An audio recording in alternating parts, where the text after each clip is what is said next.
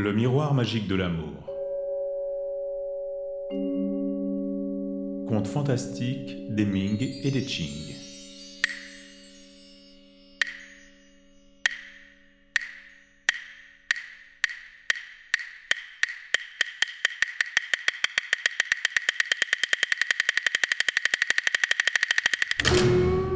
L'île aux immortels.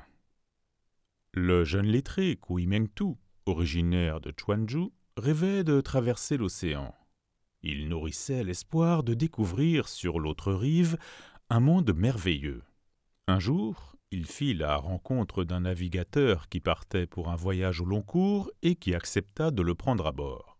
Bientôt, une violente tempête se déchaîna. Les paquets de mer déferlaient, s'écrasaient sur le navire qui tanguait et roulait dangereusement. Les voiles se déchirèrent, le mât se rompit. Terrifiés, les voyageurs crurent leur dernière heure arrivée. Pourtant, le bateau continua à dériver pendant plusieurs jours et finit par s'échouer sur une île. Partout, des collines, des montagnes de plus en plus hautes, des sommets qui se perdaient dans les nuages. Des chemins bien tracés, larges, toute une gamme de verdure, de couleurs, des cyprès verts, des chênes séculaires, des plantes et des fleurs inconnues. Le capitaine consulta sa carte, mais il ne trouva pas mention de cette île. Aucun signe de vie, un calme étrange. En s'aventurant dans l'île, les voyageurs découvrirent dans les rochers des grottes, et dans ces grottes des tables basses, des lits et même des braseros et du charbon de bois. À coup sûr, on y avait préparé des repas il n'y avait pas longtemps. L'île n'était donc pas inhabitée. L'air y était doux, ici et là des ruisseaux dévalaient des montagnes, bondissants et bavards, dans leurs lits de cailloux. Sur leurs bords, des chèvrefeuilles avaient tissé des guirlandes de fleurs jaunes et blanches qui exhalaient au souffle de la brise un parfum enivrant. Les fleurs tombées dans l'eau fraîche lui donnaient une douce saveur. Le lettré trouva cet endroit si merveilleux qu'il pensa ne plus jamais le quitter. Il retourna jusqu'au bateau pour y récupérer ses affaires et il annonça à ses compagnons son intention de s'installer dans une grotte. Tous se gaussèrent de cette idée folle et tentèrent de le faire revenir sur sa décision. En vain. Koui refusa de repartir avec eux. Au coucher du soleil, un vent violent se leva, et le bateau reprit sa dérive. Le lendemain matin, Koui redescendit vers la côte et remarqua que le navire avait disparu. Il ne put s'empêcher de songer qu'il mourrait là et que ses ossements resteraient en terre étrangère. Pour dissiper son malaise, il entreprit d'explorer cette île si extraordinaire. Ayant chargé sur son dos le reste de ses vivres, il commença à escalader une montagne et, tout en s'agrippant aux lianes, il parvint bientôt au sommet.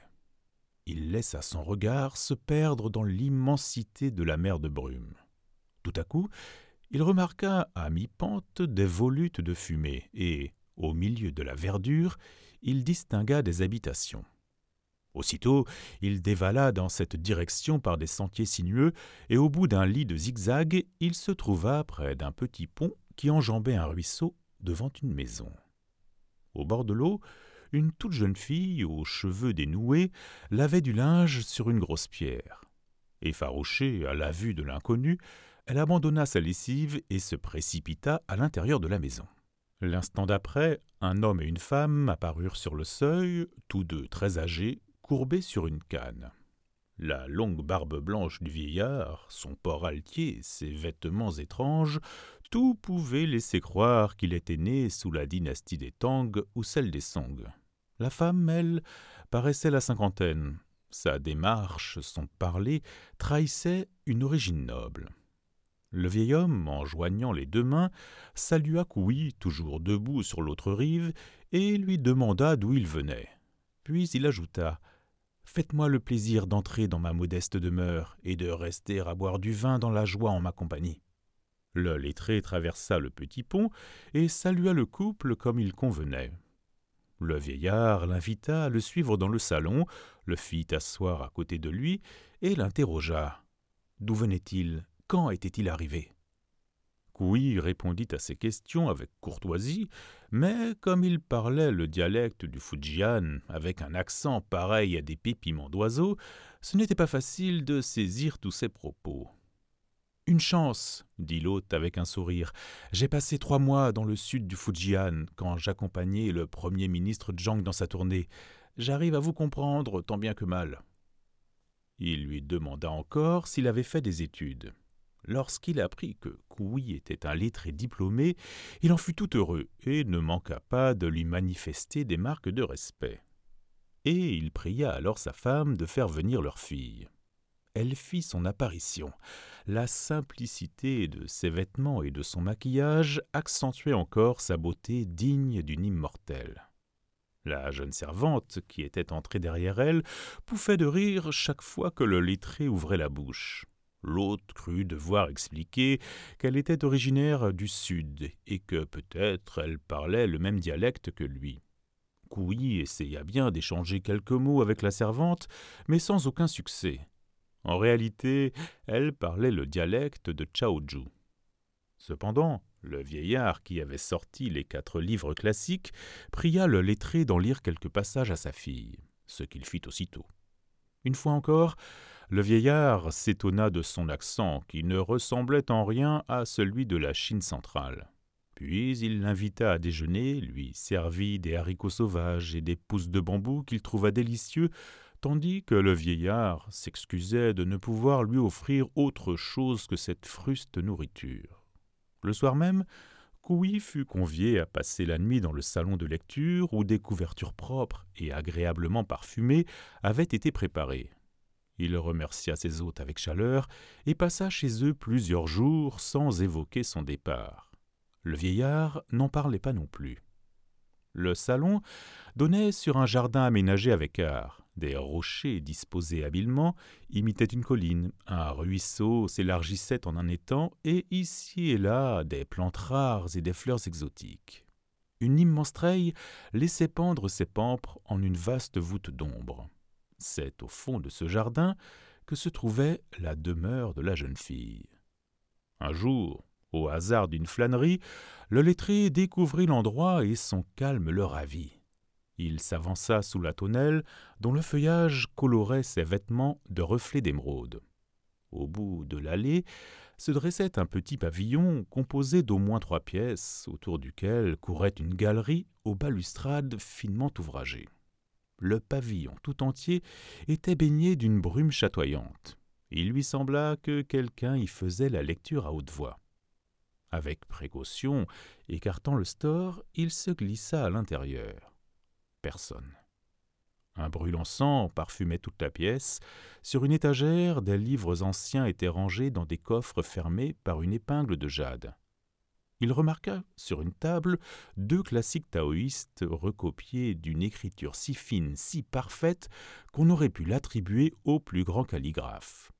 Il pensa qu'il se trouvait dans le salon de lecture de la jeune fille. Au moment où il allait se retirer, elle apparut derrière la galerie. Comment avez-vous pu venir seul jusqu'ici? Un peu confus, Kouil la salua les mains jointes.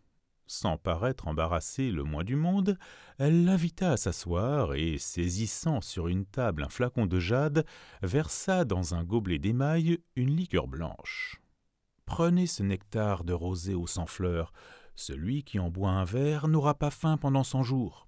Celui qui en boit cent verres ne tombera jamais malade et connaîtra la longue vie. Ce nectar-là est inconnu des mortels. Le lettré prit le verre rempli de liqueur, le huma. L'arôme lui monta à la tête. Il le goûta, le liquide glaça ses dents et une grande fraîcheur envahit toute sa poitrine comme s'il avait été oint de tiro. Cependant, la jeune fille lui posait mille questions sur les mœurs et le monde des mortels. Elle lui demanda également en quelle année on était. À la réponse du jeune homme, elle se mit à compter sur ses doigts et s'exclama. Comme le temps passe vite, six cents ans déjà. La conversation terminée, Koui prit congé de la jeune fille sans que celle-ci cherchât à le retenir.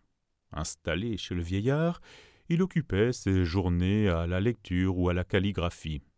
Il aimait aussi recopier, à l'intention de la jeune fille, des poèmes du temps des dynasties des Han, des Wei, des Tang ou des Song. Jamais il n'éprouva la moindre nostalgie pour son pays natal. Un jour, le vieillard lui tint ses propos.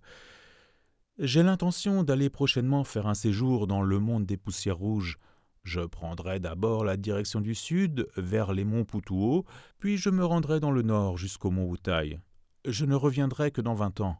Comme je n'emmènerai pas ma fille, je serais heureux que vous preniez soin d'elle, car elle n'a pas encore terminé son séjour terrestre, et elle vous est destinée.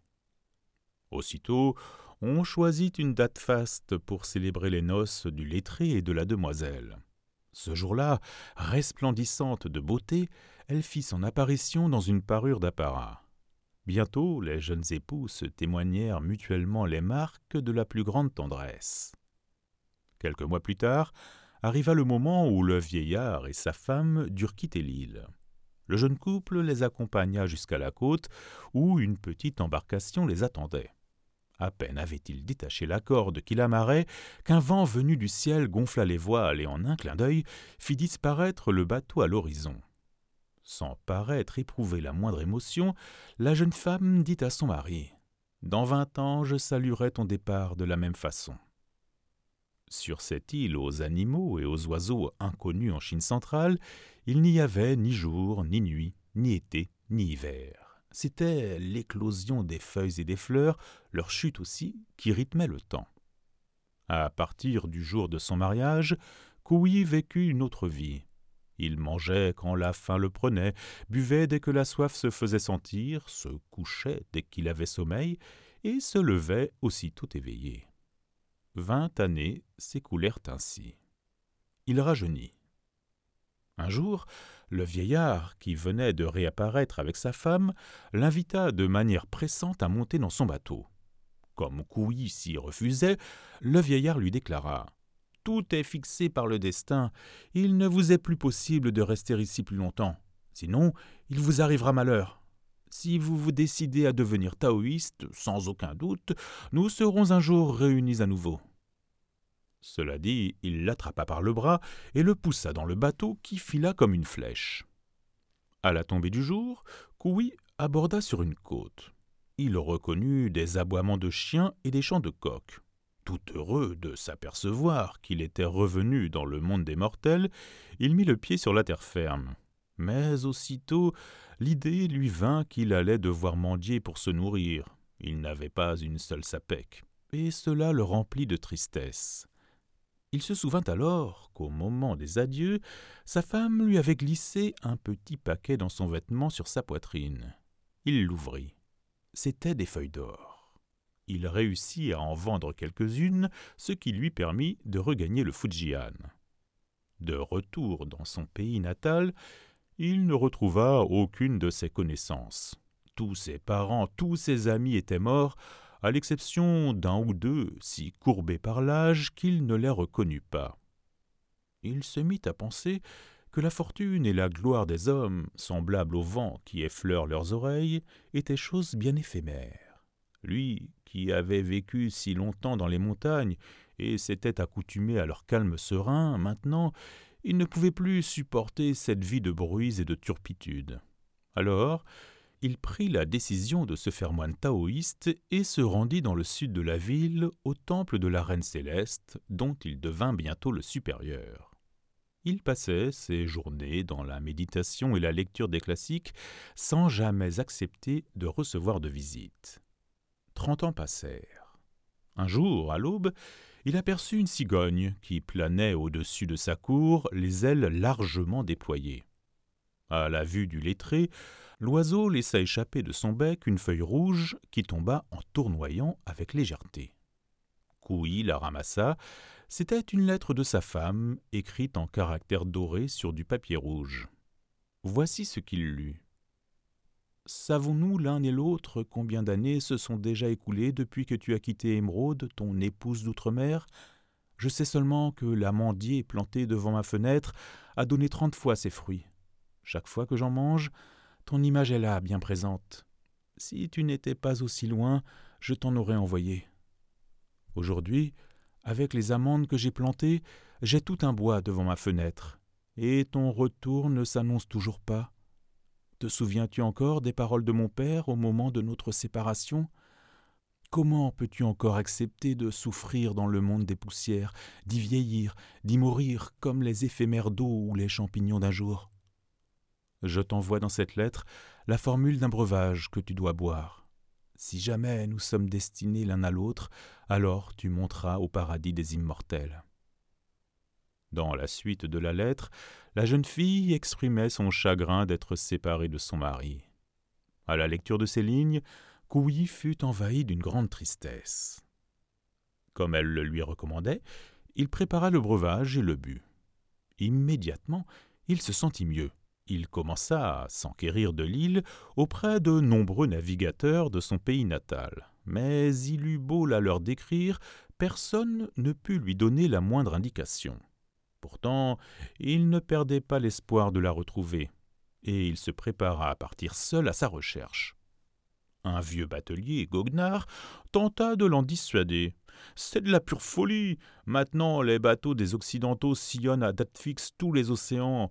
Ils font escale à toutes les îles. Elles sont toutes habitées. Je vous le jure, il n'y a plus d'îles vierges. Votre île aux immortels n'existe pas. Débarrassez-vous de ce mirage.